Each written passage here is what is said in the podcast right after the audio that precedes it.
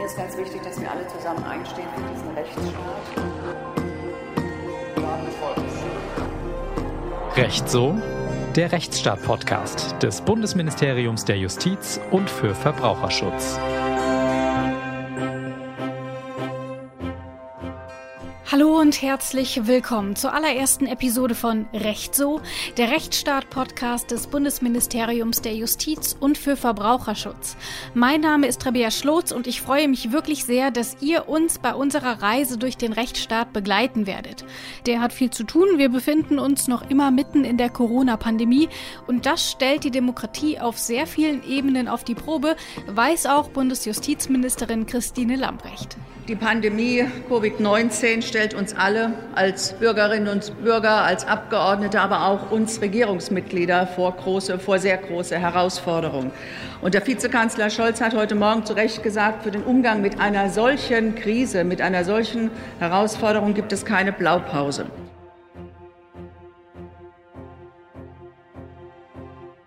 Blaupausen gibt es aber auch für andere Herausforderungen nicht. Kriminalität im Internet, die Gleichstellung von Männern und Frauen, der Konflikt ums bezahlbare Wohnen, die Modernisierung der Justiz, die Frage nach Kindergrundrechten. Mit einigen dieser Themen werden wir uns in diesem Podcast befassen, das sind aber noch lange nicht alle. Und natürlich ist die Liste auch nicht vollständig. Wir picken uns aber drei Kernthemen heraus. Die Digitalisierung, die Selbstbestimmung und die Justiz im Wandel. Themen also, die uns in den letzten Jahren und Monaten besonders beschäftigt haben. Aber ganz zu Beginn will ich erst einmal den Begriff klären, auf dessen Grundlage wir über all das reden wollen. Der Rechtsstaat. Was ist das eigentlich? Mir fällt dazu Demokratie ein, die Gewaltenteilung, die Gesellschaft, also auch so ein bisschen das Zusammenleben. Ich habe das Grundgesetz neben mir liegen und ich habe da mal eben reingeguckt und so ein bisschen durchgeblättert, aber so richtig was dazu finden kann ich nicht. Das Bundesverfassungsgericht hat zwar einige grundlegende Elemente festgelegt, abschließend ist aber auch da nichts geklärt. Worauf man sich aber weitestgehend einigen kann, übrigens auch auf europäischer Ebene, ist Folgendes. Strafrecht, Zivilrecht, Verwaltungsrecht. In Deutschland ist vieles, manche sagen sogar alles, gesetzlich geregelt. Alles hat seine Ordnung. Damit werden die Deutschen immer mal wieder ein bisschen aufgezogen. Das mag ein bisschen zum Schmunzeln sein, steht aber vor allem auch für eins: den Rechtsstaat. Ein Merkmal nämlich ist, dass es gültige Gesetze gibt. Erlassen von der Legislative, durchgeführt durch die Exekutive, kontrolliert durch die Judikative.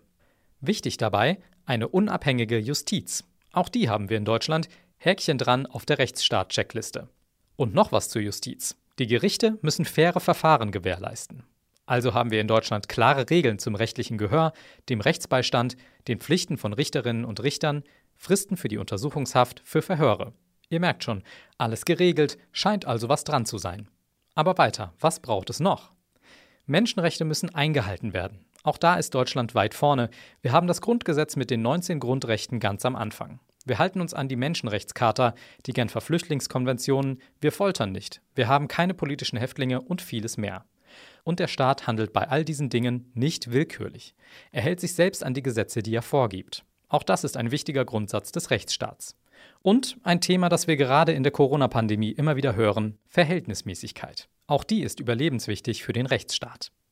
Die Regierung darf die Bürgerinnen und Bürger nur in ihren Rechten einschränken, wenn sie das gut begründen kann. Ob etwas gut begründet ist, entscheiden dann wieder die Gerichte. Ihr seht schon, im Rechtsstaat hängt alles miteinander zusammen. Ein Rädchen greift ins andere, hakt eins, kann auch der Rest nicht rundlaufen. Und damit alle Rädchen auch wirklich nur das machen, wofür sie zuständig sind, kommen wir zum letzten Punkt des lebendigen Rechtsstaats, den klaren Kompetenzen der Gewaltenteilung. Richterinnen und Richter schreiben keine Gesetze. Die Bundesregierung hebt keine Urteile auf, die Polizei entscheidet nicht über Recht und Unrecht. Um mal kurz beim Uhrwerk als Metapher zu bleiben, hätte es nur Rädchen, würde nichts laufen. Es braucht auch Schrauben, Gewinde und sonst noch viele Dinge. Warum das für uns wichtig ist, diese Liste, die wir hier haben, ist nicht vollständig. Schaut euch um, im Alltag, auf der Straße, im Job, in der Familie, in all dem steckt Rechtsstaat. Und nur wenn man das alles zusammennimmt, zeigt es auch die Uhrzeit an.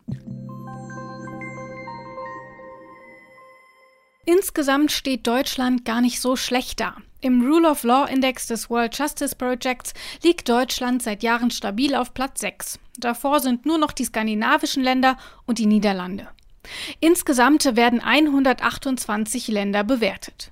Die Basis für unseren Rechtsstaat bietet das Grundgesetz. Frischer 71 Jahre alt garantiert das Grundgesetz elementare Grundrechte wie die Menschenwürde in Artikel 1 oder das Recht auf die Unverletzbarkeit der Wohnung in Artikel 13. In den Absätzen 1 bis 3 des Artikel 20 ist die Rechtsstaatlichkeit verewigt.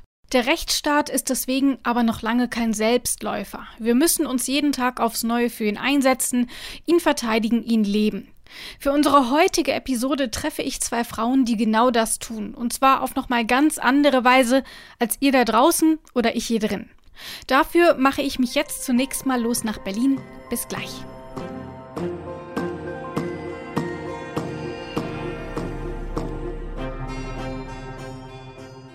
Ja, was kann man machen in Berlin, im politischen Herzen Deutschlands? Sich natürlich mit den Menschen treffen, die dieses Herz zum Schlagen bringen. Und genau dafür bin ich hier. Ich stehe vom Bundesministerium der Justiz und für Verbraucherschutz. Dort treffe ich mich gleich mit der Bundesjustizministerin Christine Lambrecht. Mit ihr will ich über ihre Rolle im Rechtsstaat und über die Herausforderungen für uns als demokratische Gesellschaft sprechen. Muss ich nur noch an der Bundespolizei vorbei und dann in den fünften Stock.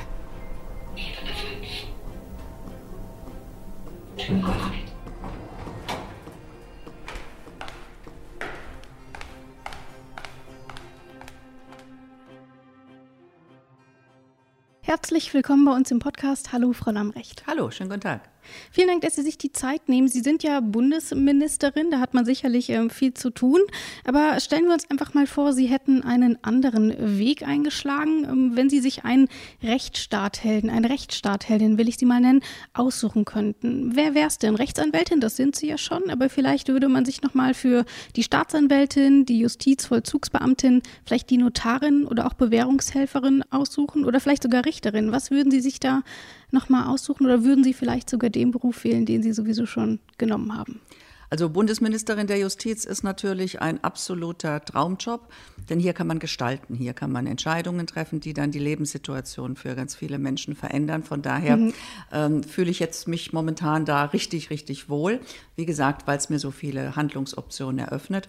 Aber wenn ich so überlege, muss ich sagen, das war mein absoluter Traumjob, Rechtsanwältin zu werden, mhm. weil auch da habe ich die Möglichkeit, Menschen zu helfen in ihren ganz persönlichen Fragen. Ich war ja Wald- und Wiesenanwältin, wenn ich das mal so nennen darf. Das heißt, es ging um Mietrecht, es ging um den Verkehrsunfall, wo es um Schadensersatz oder Schmerzensgeld ging.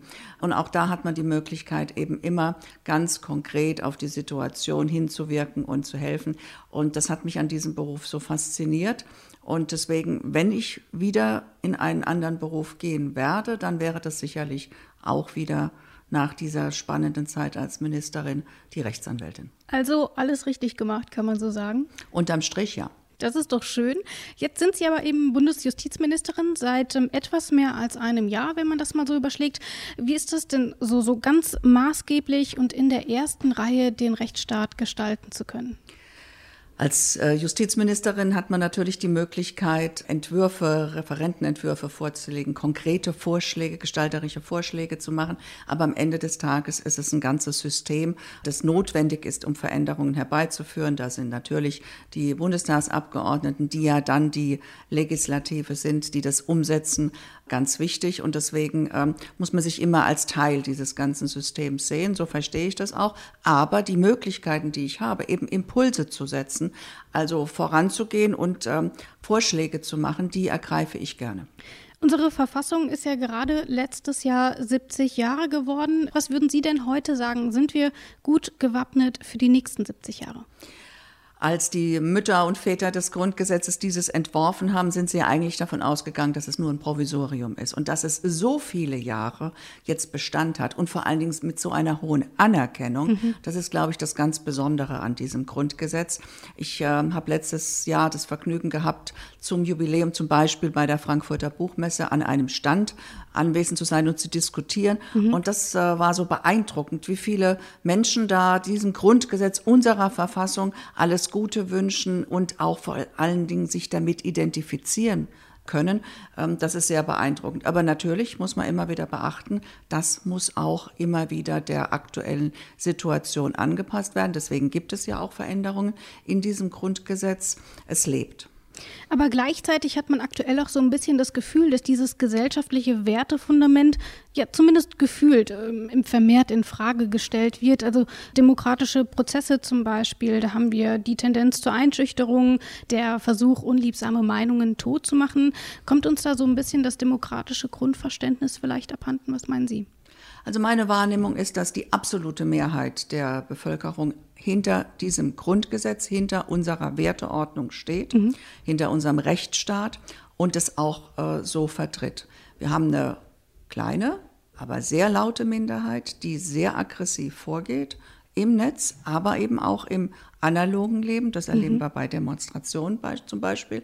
Und deswegen ist es so wichtig, dass alle die, die hinter dieser Werteordnung stehen, sich auch zu Wort melden und deutlich machen, wer die Mehrheit ist, ohne dabei aber aus dem Auge zu verlieren, warum denn Menschen vielleicht auch demonstrieren oder kritisieren. Das muss man in einer Demokratie aushalten und damit muss man auch umgehen.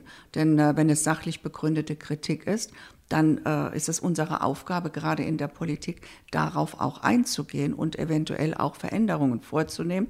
Aber ein positives Zeichen ist für mich, dass auch in schwierigen Zeiten und in, gerade in Corona-Zeiten sind wir ja in schwierigen Zeiten, dass so viele Menschen hinter unserer Werteordnung stehen. Lassen Sie uns mal noch ein bisschen darüber sprechen, was uns auch in diesem Podcast begleiten wird. Wir haben uns ja ein paar Themen rausgesucht, über die wir im Speziellen sprechen wollen, auch über Corona, da kommen wir gleich noch dazu. Zunächst aber will ich einmal über die Debatte um Kriminalität im Netz sprechen. Sie haben es eben auch schon angesprochen, dass sich der Protest eben auch im Internet ähm, vermehrt regt. Das ist in vielerlei Hinsicht auch eine Herausforderung für den Rechtsstaat. Zum Beispiel, weil sich der gesellschaftliche Diskurs dadurch verändert. Alles geht viel schneller, Meinungen können viel leichter geteilt werden und im Internet ist eben auch viel anonym. Häufig folgen da dann eben auch ähm, Worte auf Taten. Ich erinnere da zum Beispiel an Walter Lübcke, aber auch an die Attentate in Hanau und Halle. Wie kann der Rechtsstaat da reagieren? Was kann er da entgegensetzen?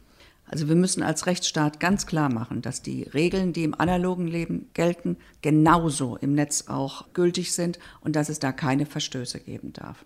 Und deswegen ist es wichtig, ähm, dass wir Spiralen auch unterbrechen, wenn zum Beispiel aus Worten Taten werden. Da haben wir leider äh, schlimme Erlebnisse gemacht. Und deswegen ist es so wichtig, auch ganz klar durchzugreifen und aufzuzeigen, verlasst euch nicht darauf, dass ihr anonym seid im Netz, sondern es muss die Möglichkeit bestehen, immer denjenigen, der als natürliche Person hinter einer Beleidigung, hinter einer Bedrohung steht, auch in Erfahrung zu bringen und dann eben wie im analogen Leben auch eine Strafverfolgung möglich zu machen. Und deswegen ist es wichtig, dass wir auch immer solche Entwicklungen nicht nur beobachten, sondern auch reagieren. Wir haben schon das Netzwerkdurchsetzungsgesetz. Das ist, glaube ich, ein ganz wichtiges Zeichen, das der Rechtsstaat äh, setzen muss. Äh, hier ist kein rechtsfreier Raum, denn ansonsten wäre es ein Angriff auf unsere Demokratie, weil ganz viele Menschen ziehen sich zurück aus Diskussionen, zum Beispiel im Internet, weil sie sagen, das tue ich mir nicht mehr an. Und deswegen war es mir auch wichtig, mit einem Gesetz gegen Hasskriminalität und gegen Rechtsextremismus auch im Netz klare Grenzen zu setzen. Das Ministerium selber hat auch ähm, das Netzwerkdurchsetzungsgesetz evaluiert, das haben Sie eben auch schon angesprochen. Und da ist man auch zu dem Schluss gekommen, äh, dass äh, solche Worte und auch Taten eben häufig aus dem rechten und rechtsextremen Spektrum kommen. Fehlt uns dort irgendwie vielleicht so ein bisschen der Mut dagegen vorzugehen? Wie würden Sie das einschätzen? Wir müssen ganz konsequent dagegen vorgehen, denn mhm. der Rechtsextremismus ist zurzeit die größte Gefahr für unsere Demokratie. Das drückt sich aus in Zahlen der äh, äh, Straftaten. Das drückt sich aber auch in der Intensität der Straftaten aus. Schauen Sie sich den Mord an Walter Lübcke an, äh, die der Anschlag in Halle oder auch in Hanau. Und deswegen ist es so wichtig, gerade nicht die Augen zu verschließen, mhm. sondern ganz konsequent, konsequent zu handeln. Und wenn Sie vor ein paar Monaten, äh, oftmals äh, gerade in konservativen Kreisen, äh, immer noch die, die Reaktion hatten, wenn sie über Kampf gegen rechts gesprochen mhm. haben, ja, aber gegen links müssen wir auch, dann hat sich das verändert, weil deutlich geworden ist, durch die Zahl und durch die Intensität von rechts kommt die größte Gefahr für unseren Rechtsstaat. Und deswegen ist es wichtig, dass wir auch bereit sind, dafür entsprechende Regeln umzusetzen. Sie haben jetzt auch schon ein paar Themen angesprochen, über die wir auch hier in diesem Podcast noch sprechen werden. Aber wir werden auch über ein Thema sprechen, das können wir einfach nicht außen vor lassen. Das ist natürlich die Corona-Pandemie. Sie haben sich vorhin auch schon angesprochen. Und ich glaube, ich kann für uns beide sprechen, wenn ich sage, darauf hätten wir dieses Jahr gut und gerne verzichten können. Nun ist es aber eben da. Also vor welche Herausforderung stellt diese Ausnahmesituation unsere Gesellschaft denn aus Ihrer Sicht? Das ist ja für uns alle auch neu, muss man ja sagen. Ja, es war eine absolut äh, unbekannte und auch ja, herausfordernde Situation. Denn anders als in anderen Krisen, ich erinnere an die Finanzkrise 2008, 2009, da ging es um Geld, da ging es darum, äh, Spareinlagen zu sichern. Mhm. Aber hier ging es ja um das gesamte gesellschaftliche Leben. Es ging um Gesundheit, es ging um Leben, es ging um wirtschaftliche Situation. Ähm, es ging auch, und das war die, eine der größten Herausforderungen für mich, es ging um unfassbare Einschränkungen von Grundrechten. Ich hätte mir nie vorstellen können, dass ich mal wenn ich mal Justizministerin bin, ausgerechnet Grundrechte in dieser Intensität mal mit einschränken werde. Mhm. Aber es war wichtig, denn äh, wir hatten ja im Blick, was in anderen Ländern geschieht, dass äh, es zu einer hohen Todesrate kam. Und genau das war immer in unserem Mittelpunkt. Wie schaffen wir es denn, Leben und Gesundheit der Bürgerinnen und Bürger zu sichern? Und das hat uns dann eben auch geleitet bei diesen ja, sehr schweren Entscheidungen. Was würden Sie denn sagen? Die Corona-Pandemie hat uns alle vor Herausforderungen gestellt, eben auch den Rechtsstaat. Kann man sagen, wir haben das jetzt irgendwie schon noch gemeistert? Ähm, jetzt können wir eigentlich alles schaffen? Oder glauben Sie, es kommt noch was obendrauf, wo wir dann sagen, ach, dagegen war die Corona-Pandemie ja eigentlich ein Klacks für den Rechtsstaat? Also ähm, der Rechtsstaat ist etwas, was der muss jeden Tag neu verteidigt werden. Mhm. In der Corona-Pandemie, aber auch völlig unabhängig davon. Denn ähm, natürlich erleben wir jetzt momentan eine ganz heftige Diskussion auch über äh, Rechtsstaat, über Demokratie, über Grundwerte. Aber das zeigt ja auch, wie lebendig das ist, wie gut unser Staat auch funktioniert, dass ich äh, Entscheidungen in Frage stellen kann, sie gerichtlich überprüfen lassen kann. Denn Gerichte haben ja während der ganzen Zeit auch entschieden. Das heißt, sie waren handlungsfähig. Mhm. Ganz wichtiges Signal in der Demokratie auch ähm, dass äh, vieles bestätigt wurde, einiges auch nicht. Darauf musste dann reagiert werden. Und deswegen muss ich sagen, da bin ich schon froh, dass wir in so einem äh, starken Rechtsstaat auch leben, wo Bürger selbstverständlich die Möglichkeit haben müssen, auch ihre persönlichen äh, Fragen zu stellen, auch gerichtlich überprüfen zu lassen und wo man miteinander ringt um die richtigen Entscheidungen. Und wer hat denn am Anfang gewusst, was die richtige Entscheidung ist? Im Nachhinein kann man natürlich vieles anders bewerten, aber äh, die Entscheidungen, die damals getroffen wurden, kannte man ja nur vor dem Hintergrund, der damals stand, äh, auch entscheiden. Und von daher glaube ich, das war schon eine der größten Herausforderungen. Ich persönlich, mir fehlt da jede Vorstellungskraft, mhm. dass das nochmal äh, durch irgendetwas anderes getoppt wird. Und er hat sich bewährt, der Rechtsstaat. Über 90 Prozent stehen auch zu den Entscheidungen, die getroffen mhm. wurden, auch wenn sie schwer eingegriffen haben in das persönliche Leben. Und deswegen ist es so wichtig, dass wir diesen Rechtsstaat immer wieder auch hinterfragen, immer wieder auch neu austarieren. Das ist das Gebot äh, in so einer schwierigen Stunde auch. Wir sitzen jetzt hier in Ihrem Ministerinnenbüro in Berlin. Hier haben Sie auch viel gestalten können, was den Rechtsstaat angeht. Hat sich Ihr Verständnis denn dadurch verändert, ähm, was Recht im Alltag bedeutet, aber auch was Rechtsstaat insgesamt bedeutet, was auch immer das denn nun genau sein mag, wie man es auch selber vielleicht persönlich definiert? Hat sich da irgendwas getan? Also es ist deutlich geworden, wie austariert unser System ist, mhm. dass es nämlich die Möglichkeit gibt, auch in ganz schwierigen Situationen eben als Bürger nicht äh, einfach hinnehmen zu müssen, was äh, entschieden wird, sondern dass ich selbstverständlich hinterfragen kann, äh, dass man darum ringt äh, mit dem Parlament, was der richtige Weg ist, mit den Ländern, denn das ist ja, äh, da, da sind ja viele Akteure auch äh, betroffen und eingebunden. Und deswegen glaube ich, dass unser Rechtsstaat sich gerade da bewährt hat. Ähm, deswegen ist das für mich so mit die Essenz, die ich aus dieser schwierigen Zeit auch ziehe, dass dieses System funktioniert mhm. und dass wir aber alle auch immer wieder verpflichtet sind, diese Diskussion anzunehmen, damit es eben so bleibt, damit es so ein System auch bleibt, in der jeder Einzelne, jeder Einzelne seine persönliche Situation auch geltend machen kann und eben nicht sich allen anderen unterzuordnen hat. Damit sage ich vielen Dank für das sehr spannende Gespräch. Danke, dass Sie sich die Zeit genommen haben, Frau Lamprecht. Danke Ihnen. Der Rechtsstaat in Deutschland ist gut gewappnet, meint Bundesjustizministerin Christine Lambrecht. Das ist aber eben auch immer ein Balanceakt zwischen Verteidigen und Aushalten, zwischen Freiheit und Sicherheit, zwischen meinen Rechten und deinen Rechten oder meinen Rechten und dem Staat, der sie einschränken will. Wann immer der Staat das tut, müssen vorher viele, viele Fragen beantwortet werden.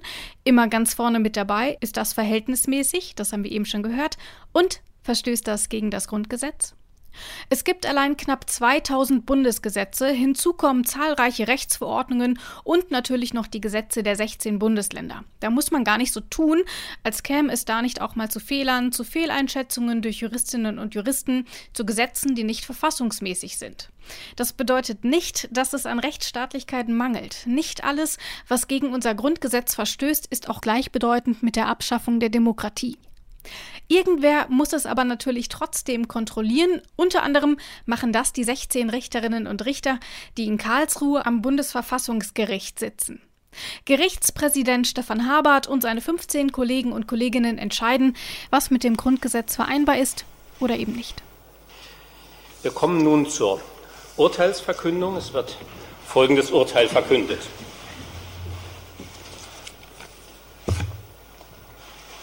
Im Namen des Volkes. Aufgrund der mündlichen Verhandlung vom 14. und 15. Januar 2020 hat das Bundesverfassungsgericht, erster Senat, für Recht erkannt. Erstens, Paragraphen 6, 7, 13 bis 15 des Gesetzes über den Wie das wohl so ist, den Rechtsstaat so hautnah mitzugestalten, Entscheidungen zu treffen, die das Leben von Millionen Menschen in Deutschland verändern könnten? Ich wüsste das ja ehrlich gesagt sehr gerne, ohne selbst in der Verantwortung zu sein.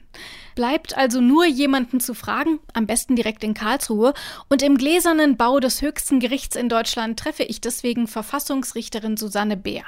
Seit 2011 sitzt sie im ersten Senat des Bundesverfassungsgerichts und in ihrer Rolle als Hüterin des Grundgesetzes hat sie bei zahlreichen Urteilen mitentschieden. Zum Beispiel, dass die Hartz-IV-Kürzungen in Teilen verfassungswidrig sind oder bei der Antiterrordatei im April 2013. Wenn sie nicht in Karlsruhe Recht spricht, forscht und lehrt sie in Berlin darüber. Professorin Dr. Susanne Bär. An der Humboldt-Universität zu Berlin hat sie den Lehrstuhl für öffentliches Recht und Geschlechterstudien inne. Aber genug über sie gesprochen, nun will ich mit ihr reden. Erst einmal, hallo Frau Bär. Hallo. Frau Beer, Sie sind Verfassungsrichterin im ersten Senat des Bundesverfassungsgerichts. Wie ist das denn so, eine so wichtige Rolle beim Schutz unseres Rechtsstaats zu spielen? Das kann ja keiner von den anderen hier im Raum und bei den Hörerinnen und Hörern wirklich nachempfinden, außer Ihnen. Naja, zunächst mal ist es eine große Ehre, so ein Amt ausfüllen zu dürfen. Dann geht es mit einer ganzen Menge Verantwortung einher. Und insofern muss man in so einer Mischung aus Bescheidenheit und Mut, sich den großen Fragen zu nähern, damit umgehen. Und mich persönlich beeindruckt das Haus und seine Geschichte und die Aufgabe, die wir hier mittlerweile auch europäisch und weltweit haben, fast jeden Morgen, wenn ich hier reingehe. Denn dieses Glasgebäude mit seiner großen Transparenz macht das ja so ganz luftig und sichtbar. Mhm. Aber gleichzeitig ist das ein sehr nachdenklicher Ort, wo man grübelt und wirklich lange braucht, um komplizierte Fragen irgendwie überzeugend zu beantworten. Und das ist einfach ein ein großer ein, a cup of tea, würde man im Englischen sagen. Meine Oma hätte gesagt, ein Schluck aus der Pulle. Das ist vielleicht ein bisschen umgangssprachlich, aber jedenfalls eine ganz große Aufgabe.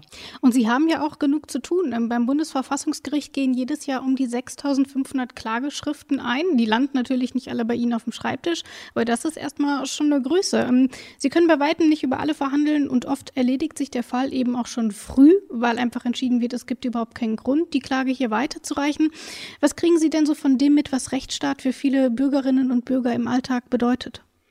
Im Verfassungsgericht wird das sehr, sehr anschaulich und sehr deutlich. Und das gebe ich zu, hatte ich nicht erwartet. Wenn man als Richterin und ich vorher als Professorin hierher kommt, denkt man ja eigentlich, das sind diese ganz, ganz großen Fragen und das ist so ein bisschen abstrakt und das ist schon fast philosophisch. Aber so ist der Alltag hier nicht. Die etwa 6000 Verfahren, die wir kriegen, die sind mitten aus dem Leben gegriffen und gerade im Bundesverfassungsgericht, wo Sie eine Verfassungsbeschwerde ohne anwaltliche Unterstützung ja äh, einreichen können und jede Verfassungsbeschwerde, jedes Anliegen tatsächlich bearbeitet wird, schildern Menschen wirklich, was ihnen auf den Nägeln brennt. Ich bin Berichterstatterin. Wir haben hier ein Prinzip sozusagen der Expertise. Ich bereite für meine Kollegen und Kolleginnen auf, worum es in einem Fall geht. Ich bin also Berichterstatterin zum Beispiel für das Sozialrecht, also die Hartz-IV-Verfahren gewesen oder fürs Arbeitsrecht, also so Kündigungsschutzfälle. Ähm, das sind Verfahren, die rechtlich, ja, auch teilweise aus abstrakten Prinzipien heraus Antworten brauchen, aber wo Leute wirklich aus dem Leben schildern. Ich habe am Anfang von den Dingen geträumt und musste überhaupt erst eine Professionalität entwickeln, damit auch umzugehen umzugehen. Es sind auch manchmal harte Schicksale im Familienrecht, wo es um Kinder geht, auch um Missbrauch, im Strafrecht, wo man wirklich gruselige Verfahren vor sich sieht, aber auch Menschen, die verzweifelt sich hierher wenden und denken, das ist die letzte Instanz, die mir helfen könnte. Insofern ist das Leben uns auf eine Art ganz, ganz nah. Hat das denn auch Ihren persönlichen Rechtsstaat, will ich es mal nennen, irgendwie verändert für Sie als Verfassungsrichterin? Da muss man natürlich auch immer aufpassen, wie man sich in der Öffentlichkeit äußert zum Beispiel. Ähm, wie verändert sich dort so ein, so ein Verständnis dann auch tatsächlich? Ja, das eine ist, dass man natürlich über die Rolle als Richterin viel nachdenkt, um der Verantwortung gerecht zu werden, aber auch um dieser Besonderheit Rechnung zu tragen, dass wir am Verfassungsgericht über ganz viele Fragen entscheiden, über die sich die ganze Gesellschaft Gedanken macht, über politische Fragen, wo auch die Dinge sehr kontrovers sind und gleichzeitig aber in der Zurücknahme als Richter und Richterinnen arbeiten. Das heißt, nie allein entscheiden. Das ist ganz, ganz wichtig, sondern immer im Konsens und ein Stück weit auch im, nicht so sehr im Kompromiss. Man verkauft ja nicht die eine oder andere Position. Man dealt hier ja nicht. Aber man versucht sich zu überzeugen und arbeitet daran sehr lange und macht das nie allein. Das ist der eine große Unterschied. Und der andere ist, dass man die persönlichen politischen Präferenzen gerne an der Wahlurne lässt aber nicht im Gericht. Im Gericht entscheide ich mit dem Grundgesetz in der Hand. Und es gibt schon Fälle, wo ich so wüsste, wo ich politisch hinwollen würde, aber rechtsstaatlich an einer anderen Stelle landen muss. Wir sitzen hier jetzt im Bundesverfassungsgericht in Karlsruhe und wir sitzen hier, während äh, überall noch Corona ähm, ist. Unser Mundschutz liegt neben uns, die Mikros wurden desinfiziert und wir sitzen hier mit gebührend Abstand. Wie hat sich denn ähm, die Corona-Pandemie, wie hat sich die denn auf diesen Rechtsstaat ausgewirkt? Also hält unser Rechtsstaat dieser Ausnahmesituation aus Ihrer Perspektive denn stand? Ganz entschiedenes Ja.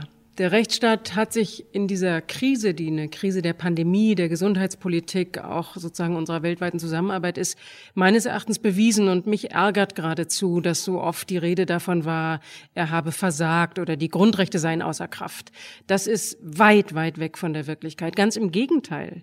Wir haben eine Diskussion erlebt über Einschränkungen im Alltag, über Maßnahmen, über Maskenpflicht, über Abstandsgebote und so weiter, die auch davon zeugte, dass wir in einer ziemlich lebendigen lebendigen Verfassungskultur leben, weil nämlich Leute gefragt haben, ist es angemessen? Geht das mit meinen Grundrechten noch konform? Das ist eine gute Frage. Aber der Rechtsstaat in Deutschland hat die auch gut beantwortet. Es sind ja ganz, ganz viele Gerichte angerufen worden und auch wir. Insofern hat die Corona-Pandemie auch meinen Alltag als Verfassungsrichterin ein Stück weit beeinflusst. Wir haben zig Verfahren entschieden, oft auch eilig, oft auch sozusagen grübelnd früh in der, ganz, ganz früh oder spät in der Nacht. Da muss man eben sozusagen dann auch mal zusammenkommen und haben immer wieder uns die Frage gestellt, ist das noch im Spielraum des Gesetzgebers oder der Verwaltung oder geht es zu weit? Ist es, wir sagen dann, verhältnismäßig oder eben noch angemessen? Der Rechtsstaat hat sich ganz klar bewiesen, er muss sich jetzt auch gegen die Anwürfe verteidigen, er habe in irgendeiner Form versagt. Das sind sehr problematische Attacken auf den Rechtsstaat, aber ich würde sagen, aus der Perspektive einer Richterin, aber auch in der Beobachtung der Gerichte, die wir ja kontrollieren in der Bundesrepublik, hat der Rechtsstaat sich hier ganz deutlich sozusagen ziemlich rüstig und aktiv gezeigt. Da sprechen Sie ja auch so ein bisschen dieses Missverständnis an, dass häufig vom versagenden Rechtsstaat gesprochen wird, sobald ein Gericht in irgendeiner Form nochmal eine Entscheidung der Behörden revidieren muss, wobei das ja eigentlich ein sehr lebendiges Beispiel Beispiel dafür ist, dass er eigentlich ziemlich gut funktioniert. Ich will mal noch eine kleine Metapher bemühen, damit man sich das vielleicht bildlich ein bisschen besser vorstellen kann. Jetzt haben wir über die Corona-Pandemie besprochen und man verzeihe mir diesen Vergleich, aber nehmen wir mal das Fieberthermometer. Wenn wir uns mal so eine Skala da anschauen, ähm, bei wie viel Grad ist denn unser Rechtsstaat gerade? Wo beginnt Fieber? Ähm, naja, also ich glaube, so bei 36 Grad ist normal, ab 37 ist erhöhte Temperatur und ab 38, sagen wir mal, ist Fieber. Also das lässt sich aus zwei Perspektiven betrachten. Der Rechtsstaat hat sehr, sehr viel zu tun. Insofern ist er, glaube ich, nicht auf Normaltemperatur, mhm. sondern etwas erwärmt. Der Rechtsstaat ist aber auch nicht krank und insofern hat er noch kein Fieber. Erhöhte Temperatur vielleicht ja, weil so ein Stück weit Warnzeichen an sind, dass man sich um ihn kümmern muss, weil er eben ganz subtil, häufig auch sozusagen fies angegriffen wird äh, mit äh, teilweise aggressiven, teilweise auch so ganz freundlich daherkommenden Argumenten, die aber brandgefährlich sind.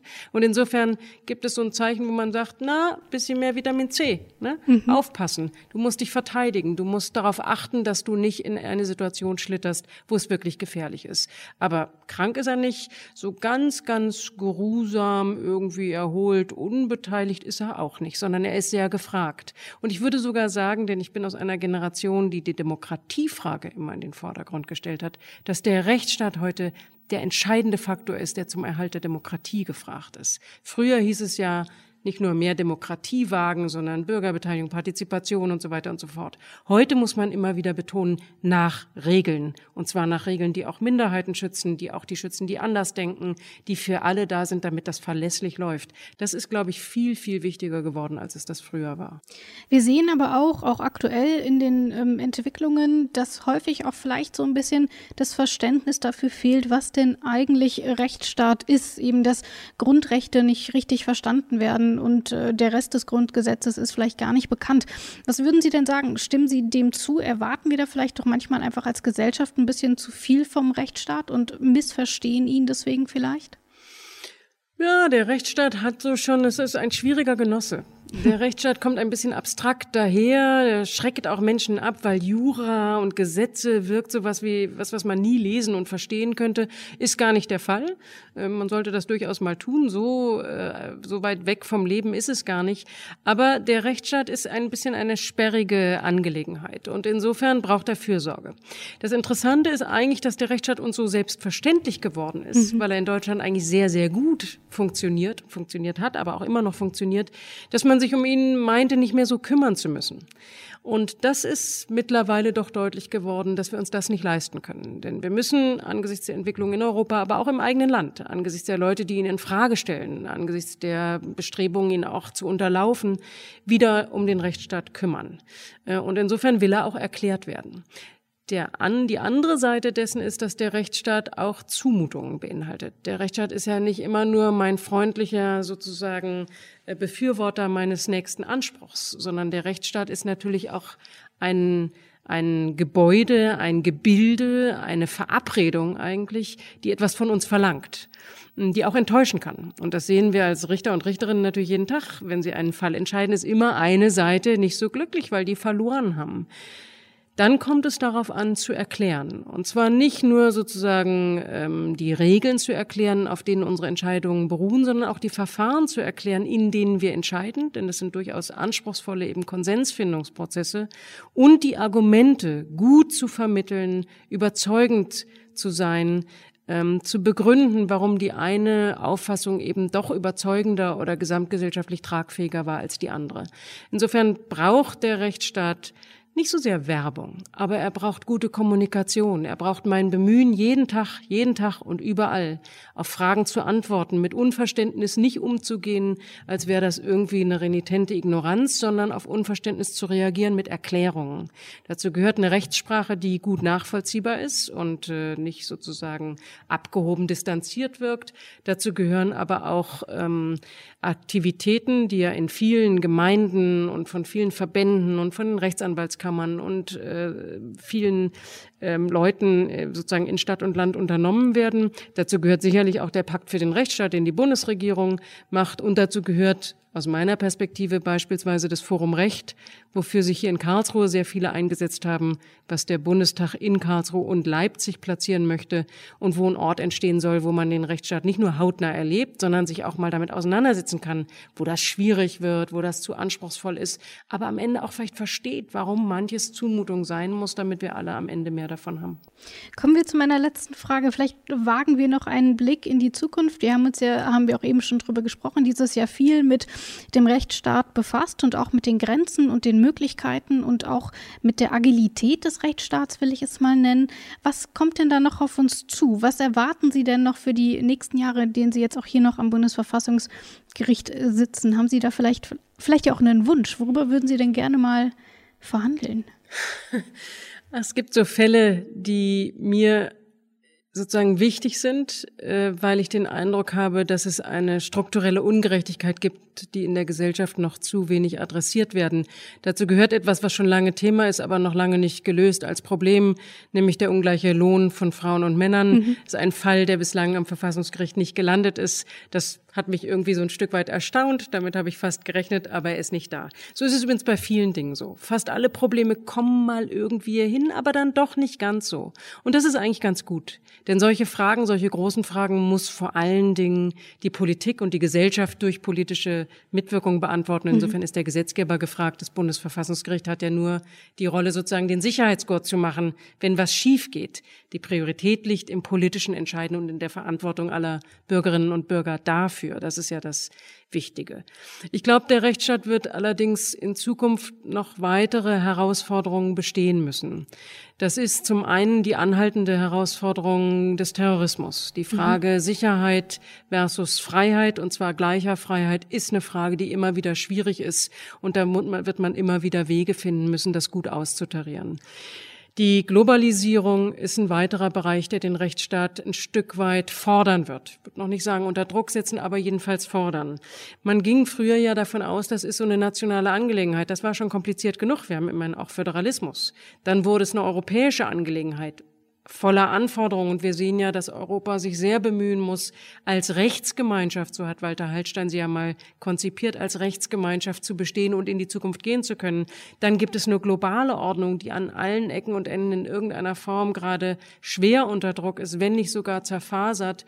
Und wir als deutsches deutsche Rechtsstaatlichkeit auch als deutsches Gericht müssen dazu beitragen, dass das auf allen Ebenen weiter funktioniert. Wir können uns da nicht rausnehmen. Wir sind Teil dessen. Ein Problem in einem anderen europäischen Mitgliedstaat ist auch unser Problem. Ein Problem der Weltrechtsordnung ist auch unser Problem. Und das ist schon durchaus kompliziert, auch politisch fordernd und auch für ein Gericht wirklich eine Aufgabe. Insofern sehe ich ein Stück weit ähm, besorgt in die Zukunft, weil die Aufgaben groß und kompliziert sind ein Stück weit aber auch gut gerüstet, weil mhm. die Rechtsstaatlichkeit in Deutschland als demokratische Verfassungsstaatlichkeit sich eben so gut bewährt hat, mittlerweile ja auch Vorbild geworden ist international. Wir werden weiter daran arbeiten müssen. Wie gesagt, wir können uns da nicht ausruhen. Aber wir sind auch, wir haben, wir haben ein gutes Portfolio, mit dem wir da in die Welt gehen können. Und insofern wird man auf jede Krise neu reagieren müssen. Äh, mit allem Bedacht, aber äh, ich glaube, es, es könnte gelingen. Das wäre sicher meine Hoffnung. Na, dann hoffen wir mal, dass Sie damit recht behalten. Und dann bedanke ich mich auch für das schöne Gespräch, Frau Bär. Vielen Dank Ihnen. Hier sind wir also nun, das ist der aktuelle Stand. Unser Rechtsstaat muss ein bisschen mehr arbeiten als sonst, ist aber nicht krank, glauben Susanne Bär und auch Christine Lambrecht. Damit er aber überhaupt auf Körpertemperatur bleiben kann, muss er ordentlich laufen. Heißt auch, jedes Organ des Rechtsstaates muss funktionieren, seine Arbeit tun nur so bleibt er lebendig. Die Staatsanwaltschaft ist eines dieser Organe und damit genug mit den Körpermetaphern, ich versprech's. Stattdessen bleiben wir bei der Staatsanwaltschaft. Staatsanwältinnen und Staatsanwälte haben alle Hände voll zu tun, offline und online. In der realen Welt konnten sie schon zahlreiche Erfahrungen sammeln. Die Strafverfolgung im Internet aber stellt sie nochmal vor ganz neue Herausforderungen. Wie identifiziert sie Nutzer und Nutzerinnen in den sozialen Netzwerken? Wie wird eigentlich strafrechtliche Hate Speech verfolgt? Und wie oft gelingt das? Darüber wollen wir in der nächsten Folge sprechen. Und wir wollen darüber sprechen, was es für die Betroffenen im Netz eigentlich bedeutet, wenn sie Opfer von Straftaten wie Hate Speech werden. Denn ja, im Großen und Ganzen schlägt sich unser Rechtsstaat soweit ganz gut, aber das heißt nicht, dass es nicht an einigen Stellen auch ordentlich ruckelt. Wie der Staat darauf reagieren kann, hören wir dann in der nächsten Folge und auch in der übernächsten und der überübernächsten und so weiter. Wer das nicht verpassen möchte, der sollte diesen Podcast abonnieren. Das könnt ihr überall dort machen, wo es Podcasts gibt, zum Beispiel bei dieser, Google Podcasts oder auch Spotify. Und natürlich in eurem Lieblingspodcatcher. Die Folgen könnt ihr außerdem unter www.bmjv.de slash rechtso hören. Mein Name ist Rabia Schlotz und wir hören uns beim nächsten Mal wieder, wenn es heißt Recht so? Der Rechtsstaat-Podcast des Bundesministeriums der Justiz und für Verbraucherschutz.